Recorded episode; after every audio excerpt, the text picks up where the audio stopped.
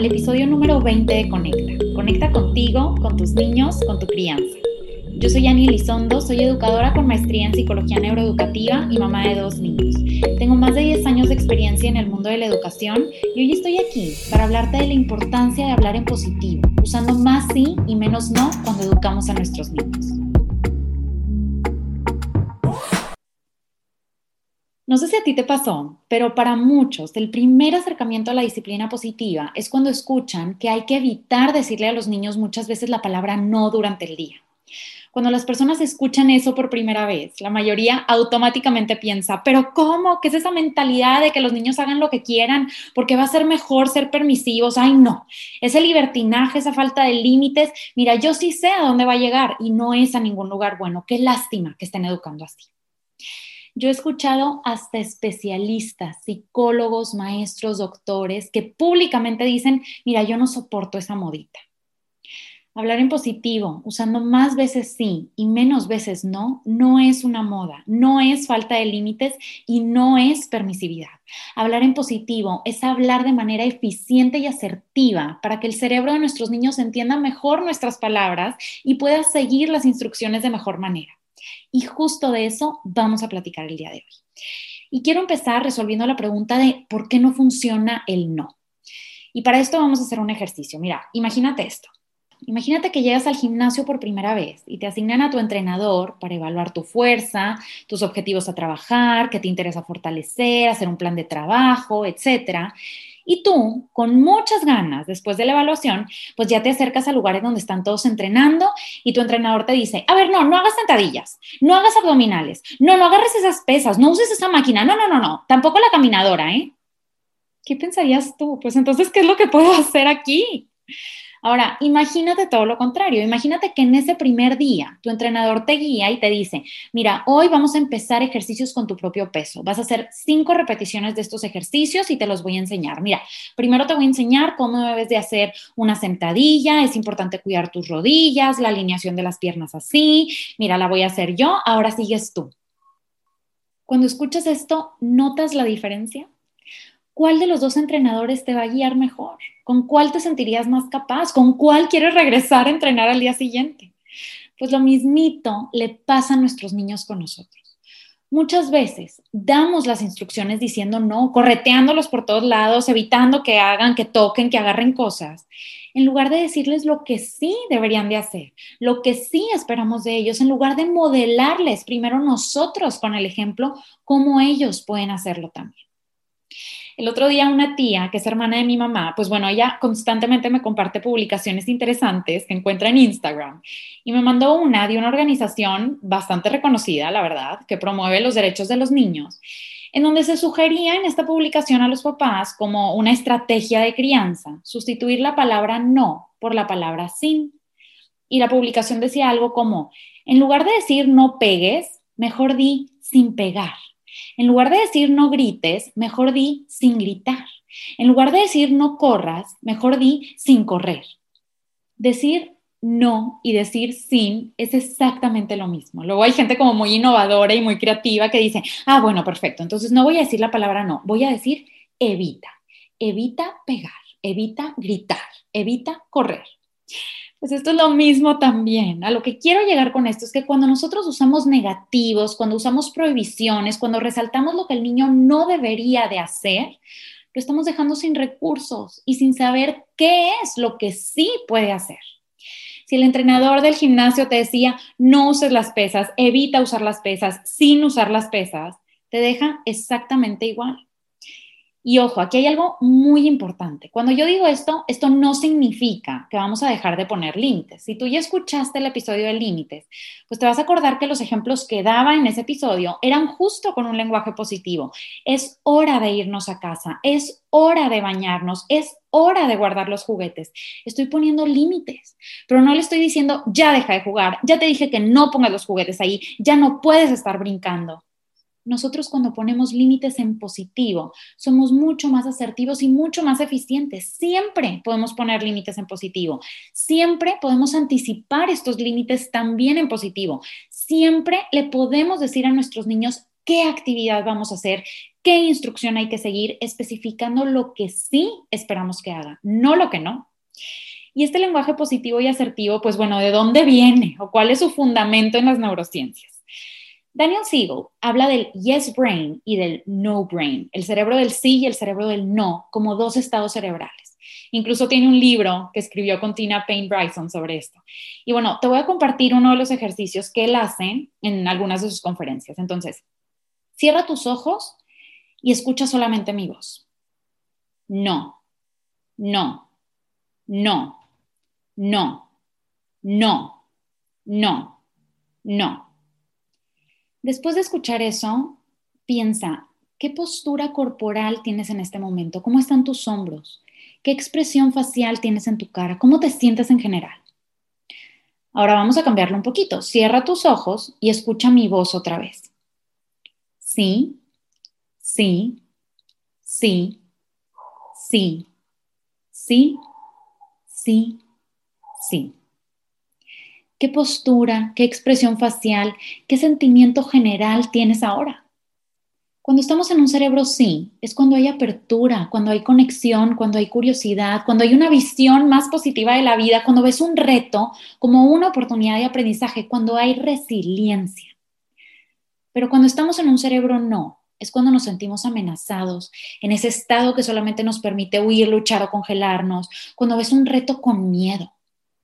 Y como Daniel Siegel dice, a donde va la atención, fluye la activación neuronal y crece la conexión neuronal. En otras palabras, cuando le ayudas a un niño a centrarse en lo que quieres, integra su cerebro. Y un cerebro integrado es un cerebro en un estado de resolución de conflictos, de conexión, de cooperación. Este es el estado que queremos que tengan nuestros niños cuando damos instrucciones, cuando les ponemos límites o simplemente cuando los estamos educando y guiando. ¿Cuántas veces no nos ha pasado que nuestro hijo nos dice algo como, quiero una paleta, quiero una paleta? Y en ese momento nosotros podemos responder de dos maneras. Uno, ¿qué te pasa? Son las nueve de la noche, claro que no va a haber paletas. O dos, ay, a mí también me encantan las paletas. Mira, mañana de postre, después de la comida, sí podemos ir por una paleta. ¿De qué sabor te gustaría? ¿De vainilla o de chocolate?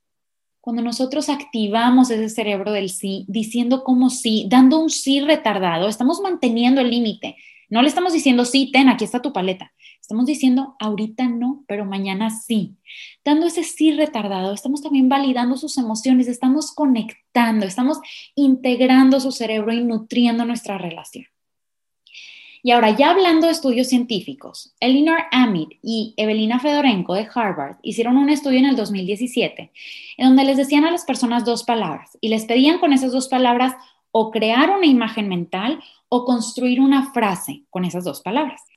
Y después, a través de lo que los participantes les decían y a través también de los fMRIs que hicieron, estos rayos X del cerebro, pues descubrieron que las personas generaban imágenes visuales, independientemente de si la instrucción era que visualizaran algo o que crearan una frase.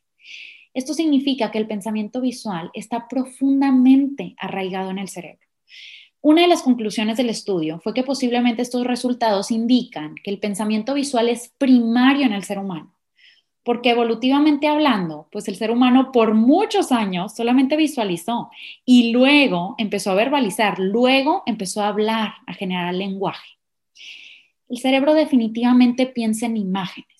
Y entonces, entre más visual sea la instrucción que le damos a nuestros niños, más fácil va a ser para el niño entenderla y poder llevarla a cabo también. Evitar la palabra no no es una moda, no es libertinaje, es la manera en la que el cerebro funciona. Entonces, ¿qué hacemos? Porque sí queremos seguir poniendo límites, pero también queremos dar estos límites de acuerdo a cómo el cerebro funciona. Pues bueno, aquí es en donde pasamos a las herramientas prácticas. Y hoy te voy a compartir la herramienta de la voz asertiva. Esta herramienta de la voz asertiva tiene tres componentes, el tono de voz, el hablar en positivo y el modelar. El primer componente es el tono de voz con nuestro tono de voz, nosotros podemos activar el cerebro sí o el cerebro no, del que platicábamos hace ratito. Nosotros no queremos vernos como una amenaza porque vamos a activar ese cerebro del no que detecta nuestra voz como una amenaza y que solamente le permite huir, luchar o congelarse al niño. Nosotros queremos activar el cerebro del sí. Y para esto, Conscious Discipline nos regala una estrategia muy valiosa para encontrar ese tono de voz asertivo.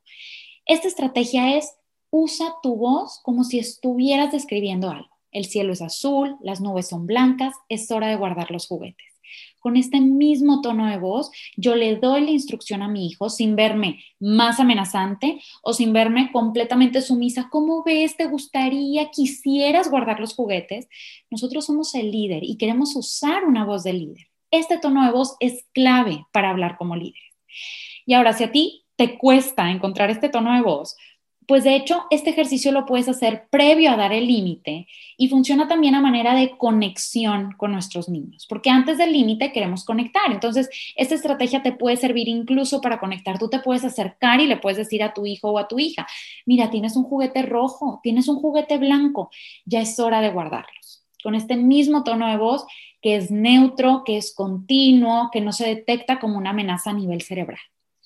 Ahora, el segundo componente es hablar en positivo. Al principio del episodio hablábamos de esos ejemplos de no pegues, no grites, no corras.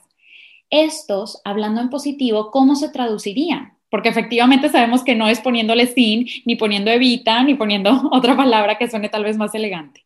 Es hablando en positivo, diciendo que sí. Entonces, en lugar de decir no pegues, nosotros podemos decir, da cariños con cuidado, así. En lugar de decir no grites, nosotros podemos decir, habla bajito como yo. En lugar de decir no corras, nosotros podemos decir, vamos a caminar despacio así. El tercer componente es modelarle al niño cómo puede hacerlo. Si te diste cuenta en estos ejemplos de hablar en positivo, yo usé las palabras como yo, hazlo así, cuando nosotros les enseñamos a nuestros niños cómo hacerlo, es mucho más fácil para ellos entenderlo y replicarlo. A través del modelaje los niños aprenden, a través de la imitación ellos comprenden qué es lo que se espera de ellos. Y esta herramienta de la voz asertiva, cuidando el tono de voz, cuidando hablar en positivo, modelándole al niño cómo lograrlo, es una herramienta que también te va a ayudar a que tu hijo sea más cooperativo. Yo recibo muchísimas preguntas de papás y de maestros que me dicen, ay, es que no me hace caso, es que no hace lo que le digo, es que no sigue la instrucción yo te invito a que dejemos de poner la responsabilidad completa en nuestros niños. Nosotros, los adultos, tenemos mucho que ver en eso, en cómo le damos la instrucción, en cómo le modelamos la instrucción para que el niño, para que la niña puedan seguirla de manera efectiva. Entonces, mi recomendación general es, usa el sí de diario y usa el no. Sí puedes usar el no, pero úsalo para ocasiones especiales. Usa el sí para anticipar, para dar las reglas, para dar las instrucciones, para poner límites. Y deja el no para cuando su vida está en peligro y de verdad tengas que gritar la palabra no, cuando está a punto de cruzar la calle, cuando está a punto de agarrar el enchufe, cuando está a punto de agarrar unas tijeras, el cuchillo, etc. Y también este usar el no nosotros se los podemos enseñar a manera de defensa. Mira, cuando alguien te quiera quitar algo de tu mano, cuando alguien te empuje, cuando alguien te diga una palabra que no te gusta, pon tu mano así, volvemos al modelaje, pon tu mano así y dile, no, no me gusta. El no sirve para defenderse de manera asertiva, sin golpes, sin gritos, sin amenazas el no se usa de manera asertiva también, pero no lo malgastamos durante todo el día porque sabemos que eso no es eficiente para el cerebro. Y ya pronto también haré un episodio de cómo enseñarle a nuestros niños a defenderse asertivamente, porque también es una de las preguntas más frecuentes que recibo. Entonces, usen el no cuando su vida está en peligro, pero usa el sí de diario. Y un punto importante aquí, por favor, no digan no sonriendo. Ay, no, tú ya sabes que no, ¿verdad? El no es un límite. El no se da en estas ocasiones especiales como un límite, con un tono de voz asertivo, con ese tono de voz del que platicábamos ahorita. Cuando nosotros decimos no sonriendo, es una incoherencia entre el lenguaje verbal y el lenguaje corporal. Eso no es positivo, eso es confuso para el cerebro y eso se termina convirtiendo en un juego para el niño, en donde el no ya es como un juego para él, no un indicativo de norma, de límite, de espera, de defensa. Y esto que platicamos se une a nuestras tres claves de crianza. La primera, educamos pensando en qué adulto queremos que se convierta nuestro hijo para desde hoy empezar a darle las herramientas que necesita para lograrlo. La segunda, cuando modelamos y lo hacemos primero nosotros, ellos lo van a entender, aprender y hacer mucho más fácil. Cualquier tipo de habilidad, cualquier tipo de herramienta. Y sobre todo esta, que es el tono de voz asertivo, que es el decirles cómo sí. Y la tercera, todos nuestros niños y nosotros hacemos lo que podemos con lo que tenemos y con lo que sabemos hasta hoy. Cuando nosotros hablamos en positivo, estamos integrando el cerebro de nuestros niños para que puedan seguir instrucciones y para que puedan adquirir habilidades para su vida. Estamos conectando emocionalmente como sus líderes, no como sus amenazas nosotros como adultos también estamos en un estado de calma cuando hablamos así. También estamos llegando a ese cerebro sí. Y esto hace que ellos puedan seguir en ese estado también, porque acuérdate que nuestro estado emocional regula el estado emocional de nuestros niños.